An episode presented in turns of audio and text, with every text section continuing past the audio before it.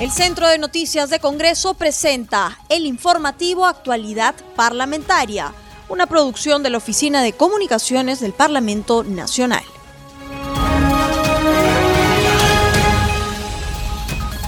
Amigos, amigas oyentes, bienvenidos a una nueva edición de Actualidad Parlamentaria, una producción de Congreso Radio. Yo soy Francisco Pérez García y les doy la más cordial bienvenida a esta edición. Nos escuchan en todo el país, en esta oportunidad en Caima, en Arequipa, a través de Radio Azul, en Nazca, en Ica, a través de Radio Horizonte 102.7 y Radio Star Plus 95.1, en Satipo, en Junín, en Radio Tropicana de Satipo, en Virú, La Libertad, en Radio Estelar Perú y en En Lima Provincias a través de Radio Litoral.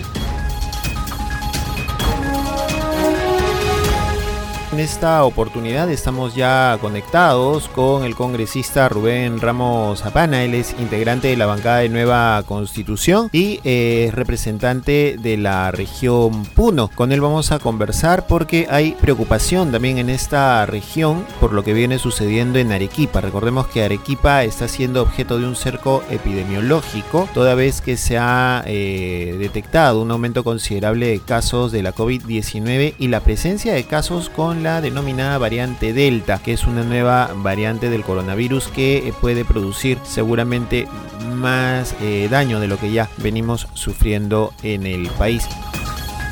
Sí, efectivamente preocupado. Estamos eh, justamente esta semana, nos ha programado el, el Consejo Directivo del Congreso Semana de Representación. Y por lo tanto yo me encuentro también en mi región. Y hay preocupación por la misma ubicación geográfica, ¿no? Puno, Arequipa, eh, prácticamente están como uno en esta parte de nuestro, nuestro, país y por lo tanto comercialmente, económicamente y de salud hay una relación estrecha y la variante Delta igual también la semana pasada eh, después de un digamos análisis este molecular acá en la direza de Puno también se ha detectado esta variedad en uno, pero todavía no se muestra, así como en Arequipa, estadísticamente este, la situación.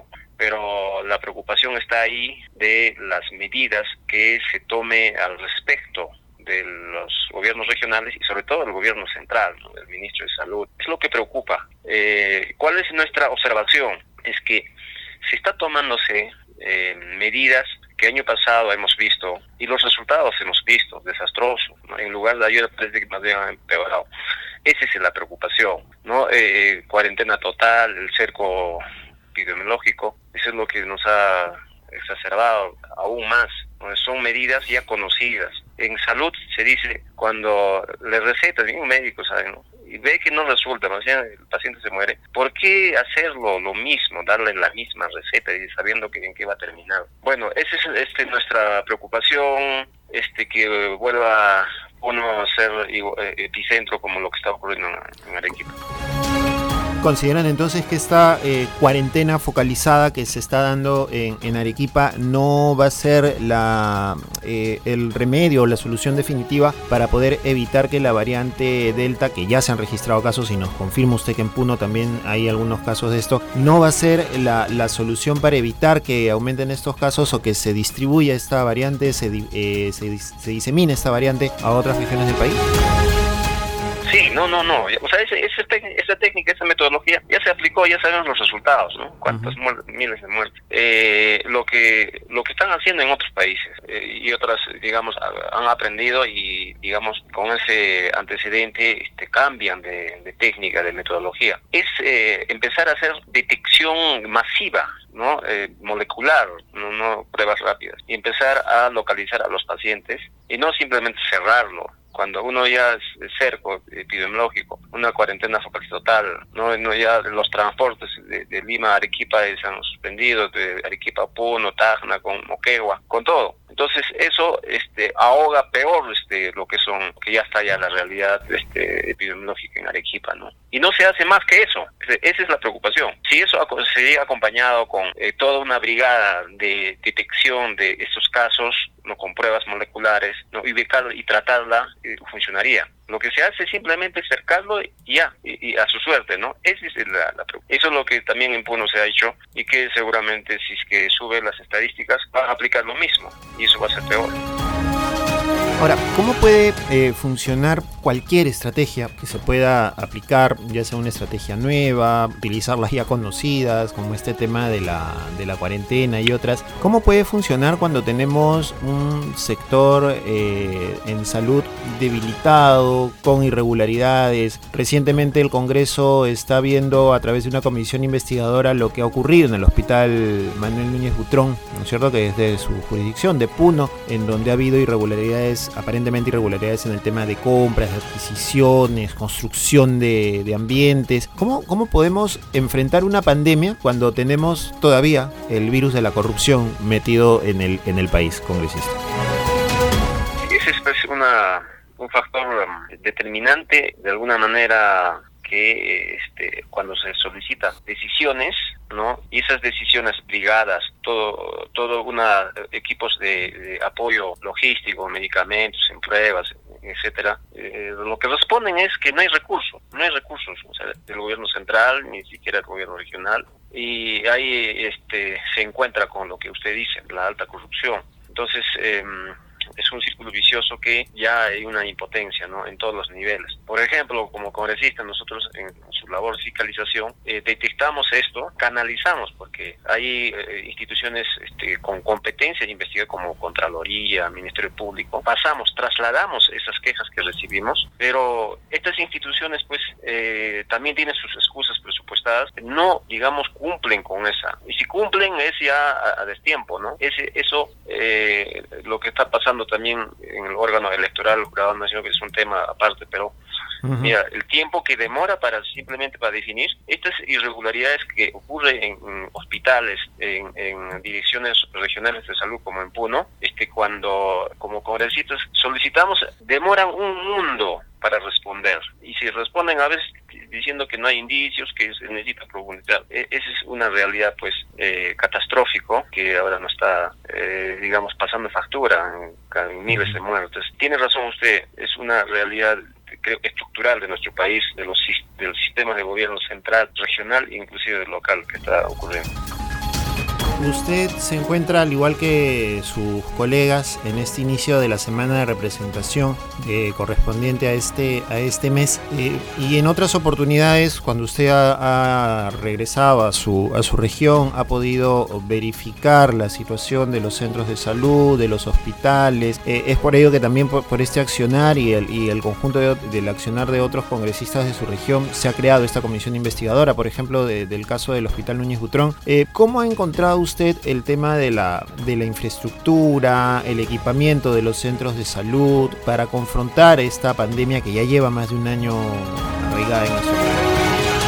Bueno, em, precario, totalmente precario. Eh, primero, eh, infraestructura, eh, como que requería, digamos, este, un espacio apartado para casos COVID respecto a otras este, enfermedades. No había ese espacio, no tenían esa infraestructura y, que tenían que, digamos, alquilar eh, infraestructura como colegios o otro tipo, universidades. Y en cuanto a equipamiento, no tenían ni siquiera pues para detectar un laboratorio molecular en Direza. ¿no? Eh, mandaban a Cusco, Arequipa, hasta Lima para este, hacer las pruebas. Regresaban en 15 días. Eh, y que los medicamentos que en estos momentos, que en estos instantes se utilizaba, este, no, no, no digamos, se han escaseado por lo tanto, mira, en las boticas farmacias eh, privadas que hemos visto, pues eh, usted como medio de comunicación, ocasionadas prácticamente, ¿no? Porque no había en el, hospital, en el sector público. Este, ahí era el origen. Y en recursos humanos, este, especialistas, en este caso médicos intensivistas,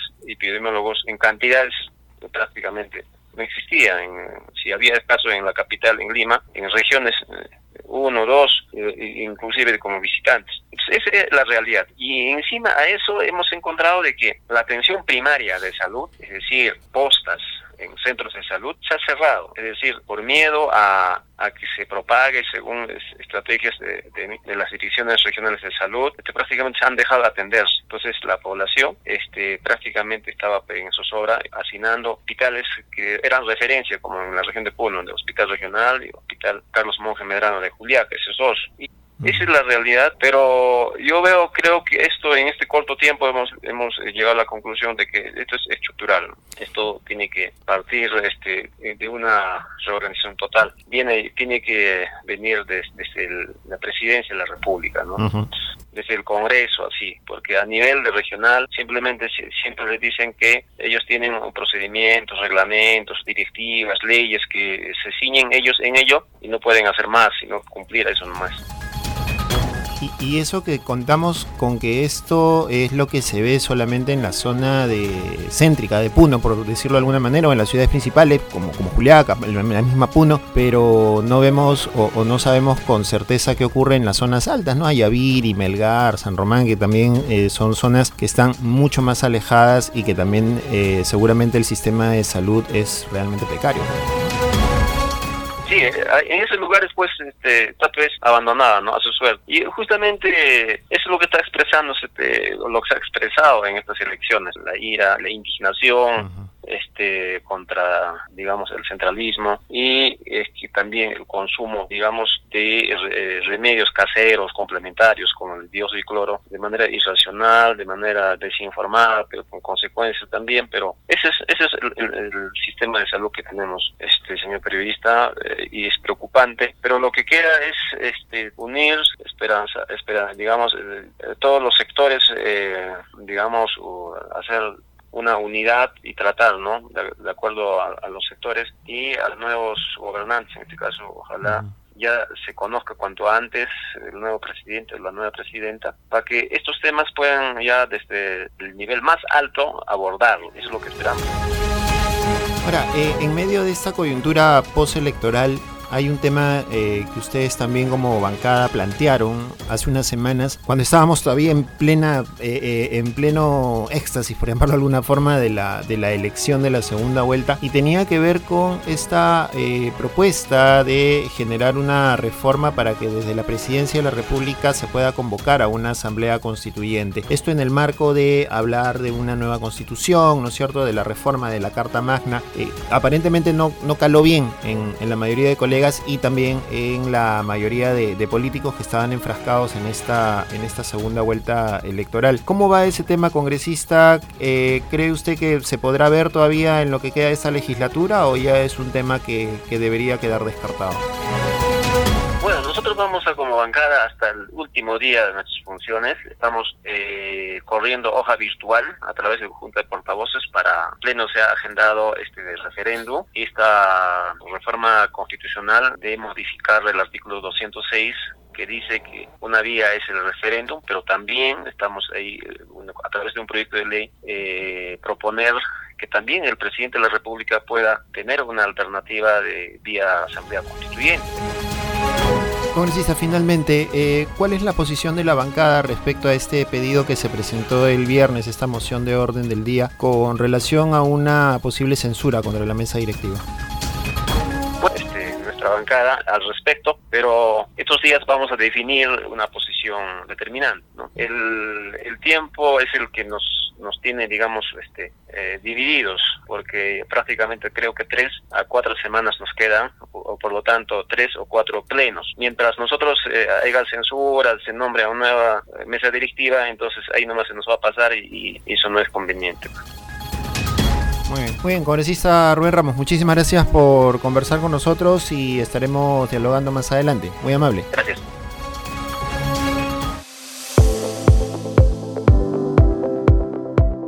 Ahora damos pase a nuestro segmento Congreso en redes en la línea telefónica. Estamos en comunicación con nuestra colega del Centro de Noticias del Congreso, Estefanía Osorio, para que nos cuente las actividades de los congresistas en las redes sociales. Adelante, Estefanía, te escuchamos. Y empezamos con nuestra secuencia Congreso en redes. Hoy lunes 21 de junio empezamos la semana con más información acerca de todo lo que acontece en las redes sociales de los congresistas de la República y del Parlamento Nacional.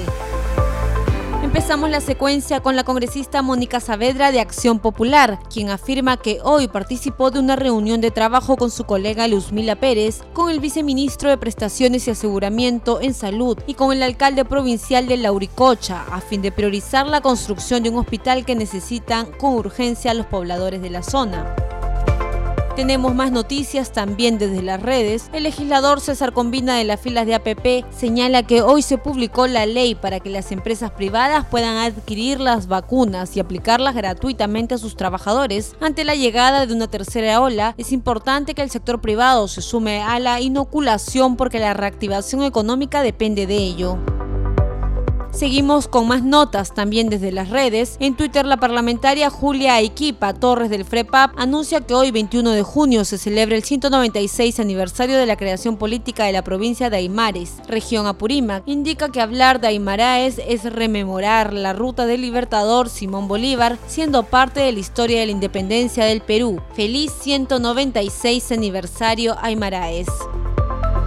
Y continuamos con Congreso en redes. El congresista Erwin Tito Ortega de Fuerza Popular afirma que por semana de representación participó de la sesión de la Comisión Especial COVID-19, donde presentó el ministro del Interior José Eliche para que informe sobre el presupuesto asignado al Hospital Nacional de la Policía, así como la situación de los afiliados a Salud Pol.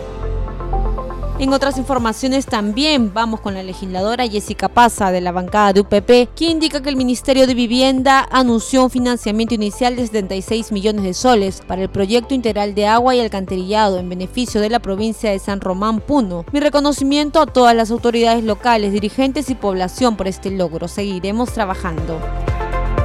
Asimismo, la legisladora Rocío Silva Santiesteban del Frente Amplio señala que uno de los derechos fundamentales que debemos defender es la soberanía alimentaria. Indica que hay muchos centros que están apoyando, pero solo el Estado es el encargado de asegurarla.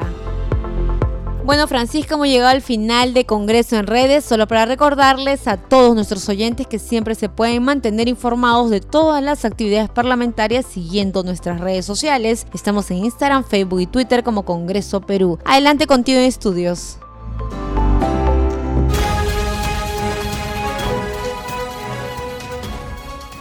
Y bien, seguimos con el programa. En esta oportunidad para conversar con el congresista Jorge Pérez, vicepresidente de la Comisión de Salud, eh, sobre diversos temas que están vigentes y pendientes en esta coyuntura y en esta temática referida a la pandemia sobre el COVID-19 muy, muy consternado con lo que está viviendo el Perú y en realidad el mundo entero con estas nuevas variantes y que lamentablemente, lamentablemente los organismos públicos, los presidentes de algunos países, incluido el Perú, no están viendo a esta pandemia como un problema real y tangible porque ningún plan del cierre de brechas de infraestructura hospitalaria, establecimiento de salud, equipamiento y recursos humanos hay. No existe ningún plan. Todos consideran de que solamente la vacuna salvará al mundo de la pandemia y ya vemos las variantes, incluso Arequipa en este momento ya es un polvorín producto de esta nueva variante C37 o la lambda que le llaman algunos científicos,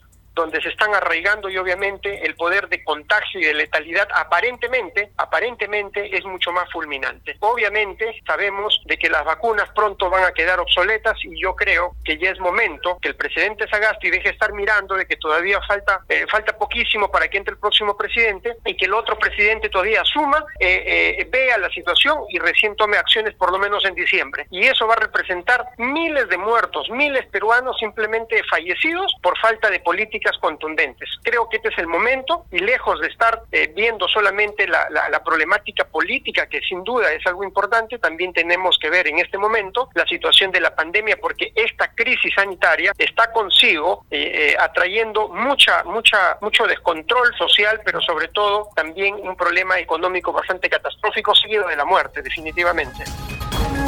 Congresista, eh, conversábamos hace unos minutos también con el congresista Rubén Ramos de Puno. Ellos están preocupados también por lo que está ocurriendo en Arequipa y nos decía que en Puno también ya se están presentando algunos casos de la variante Delta. Eh, y también coincidía con usted en el tema de que no se están tomando medidas adecuadas o se está repitiendo, por ejemplo, con una cuarentena focalizada, con una medida que ya ha demostrado, decía él, que no ha tenido eh, la efectividad necesaria. ¿Qué tipo de medidas deberían priorizarse? En este momento para enfrentar la pandemia y evitar que la nueva variante pueda extenderse por el país? A ver, las nuevas variantes no van a dejar de aparecer hasta que hasta que se forme un nuevo linaje completo, que eso ya se llama una nueva cepa. Eso es la historia natural de todos los virus que conocemos. Por lo tanto, para poder entender cómo poder salvar el tema de la salud, se tienen que enfrascar en cinco componentes básicos. Lo primero se llama promoción de la salud, lavado de manos, distanciamiento social, uso de mascarilla, decirle a la gente que todavía vivimos con el coronavirus y que todavía estamos en riesgo de la vida. Eso se llama promoción, promoverlo por medio de la radio, la televisión, el periódico, periódicos murales, información y todo lo demás. La segunda parte se llama prevención y para eso está justamente el tema de la vacuna. Las vacunas que están producidas a nivel mundial, que no superan los 10, que solamente tenemos prácticamente un porcentaje muy mínimo de peruanos vacunados, que representa básicamente el primer escollo porque no logramos obtener la, este, la inmunidad rebaño. Esa es la parte preventiva. Sin embargo, también debemos de considerar de que el Perú tiene que iniciar cuanto antes la investigación y la puesta en marcha de sus propias vacunas, considerando de que las mismas variantes no van a estar a nivel mundial. Por lo tanto, los que desarrollan vacunas van a desarrollar vacunas para sus propias variantes. Sin embargo, si el Perú o Sudamérica serían los únicos que sufran con esta nueva variante lambda o, la C37, definitivamente vamos a quedarnos prácticamente en la nada porque no vamos a tener una vacuna, simplemente porque el Estado no le interesó, no le importó fabricar e investigar sus propias vacunas. Estamos hablando de promoción y prevención. De ahí viene la parte del tratamiento. ¿Qué es el tratamiento? Cuando los pacientes ya no les hicieron caso a las vacunas, sus anticuerpos neutralizantes no funcionaron, el virus se metió, hicieron la enfermedad. Para eso están los retrovirales, para eso hay tres laboratorios a nivel mundial que están desarrollando medicamentos antivirales. Ahí tienes Roche, ahí tienes Merck y ahí también tienes a este, Pfizer. Definitivamente en este momento el Perú por lo menos ha debido de firmar ya una carta de intención para poder ser parte de esta investigación importante a nivel mundial. Se llama tratamiento. El diagnóstico de manera enfática a nivel de las 25 regiones y las 196 provincias, ya el Perú debería tener por lo menos campos de investigación y puesta en marcha de la detección precoz, rápida e inmediata mediante la reacción de cadena polimerasa, que son las PCR, y la prueba de antígenos para poder saber y hacer cercos epidemiológicos y no lo que se ve ahora que simplemente en base a la casuística creemos de que está presente el coronavirus. Definitivamente eso es parte del diagnóstico rápido e inmediato. Adicionalmente tenemos que ver también las pruebas de tomografía, radiografía, la espirometría, la evaluación de lo que representa el daño pulmonar, cardíaco, cerebral, arterial y todo lo demás. Esa es la parte del diagnóstico y la parte del tratamiento. Algo que queda de lado es la parte recuperativa. Acuérdate quien, quien le dio coronavirus, quien hizo el SARS, síndrome respiratorio agudo severo, queda con una lesión pulmonar prácticamente irreversible, que eso en el tiempo corto se va a llamar fibrosis pulmonar. Los pacientes con fibrosis pulmonar van a tener un serio problema en corto tiempo, por lo tanto, costo-beneficio. Un paciente con fibrosis pulmonar de acá a cinco años nos va a costar miles de millones de soles al, al erario nacional. Sin embargo, si ahora hacemos tratamiento, evaluación, hacemos una rehabilitación adecuada, ese pulmón por lo menos se va a recuperar en un 25-30% a lo que va se va a dañar si es que no le haces un tratamiento adecuado. Por lo tanto, vas a disminuir el gasto dentro de 5 o 10 años de manera bastante considerable. Entonces, para resumir y que la gente nos entienda, hablar de salud, hablar de ataque a este coronavirus significa promoción, prevención, diagnóstico, tratamiento y rehabilitación. Entonces, señoras y señores, acá hay mucho por hacer y no solamente centrarnos en la figura de la vacuna, y creyendo y engañando a la gente que ya vacunando a cinco personas por día creemos que las cosas se van a solucionar y la verdad que no es así. Discúlpenme por decir cinco personas, sé que es más, pero de manera metafórica lo estoy diciendo. Congresista, para todo lo que usted está eh, mencionando, que, es un análisis bastante, bastante acertado, hay que decirlo, para lo que usted está mencionando se requiere presupuesto, se requiere infraestructura, no tenemos un potencial en investigación como para el desarrollo de una, de una vacuna, por ejemplo. Eh, ¿Cómo mejorar esta situación? ¿Cómo plantear este tema? ¿Cómo llamar la atención desde el legislativo para que este ejecutivo o el que ingrese ya a partir del 28 de julio tome medidas eh, adecuadas y de una vez efectivas para precisamente eh, mejorar el tema de la infraestructura, del equipamiento y desarrollar la investigación, que es un tema que queda totalmente pendiente desde hace tiempo.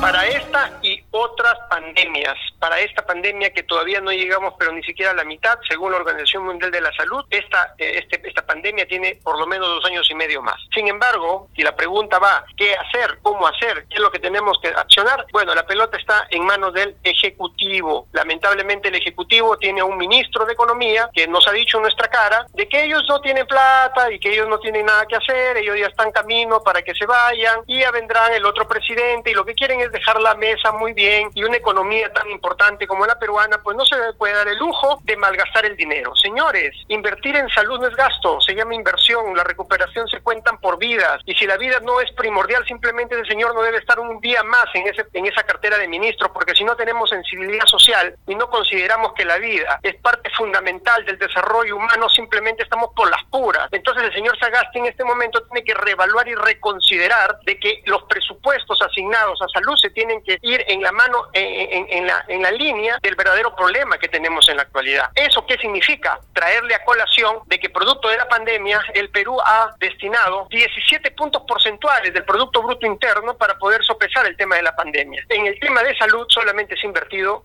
0.9%, o sea, ni siquiera el 1%. Eso es lo que le cuesta al Perú el tema de la salud, por el amor de Dios. Por eso es que la gente muere no por el coronavirus, la gente está muriendo porque no tiene acceso al tema de la salud. Y eso realmente es mucho más catastrófico, porque vivir en el Perú significa que la gente tiene más posibilidades de muerte que en otros países de América Latina. La tasa de letalidad, señores y señoras, es realmente apabullante. En América Latina, de cada 100 personas que se enferman, mueren dos. En el Perú existen regiones como Lambayeque, como Piura, como La Libertad, como Arequipa, como Ancash, que supera el 10%. Significa que cada 100 personas enfermas, 10 mueren. Entonces, si es la misma enfermedad y somos los mismos seres humanos, ¿por qué en otros países mueren dos y acá mueren 10? El problema es el acceso, el problema es la oportunidad. Y para poder crear acceso y oportunidad significa que el Perú tiene que invertir en salud, invertir en infraestructura, invertir en equipamiento, invertir en recursos humanos. Y si eso no lo entienden, por el amor de Dios, dense un paso al costado, porque ellos mismos mañana van a ser los muertos de esta pandemia, porque la pandemia no distingue raza ni condición social. El virus vino a quedarse y si no entendemos de que la salud es primero, bueno, vamos a ser de repente parte de esta estadística de mortalidad.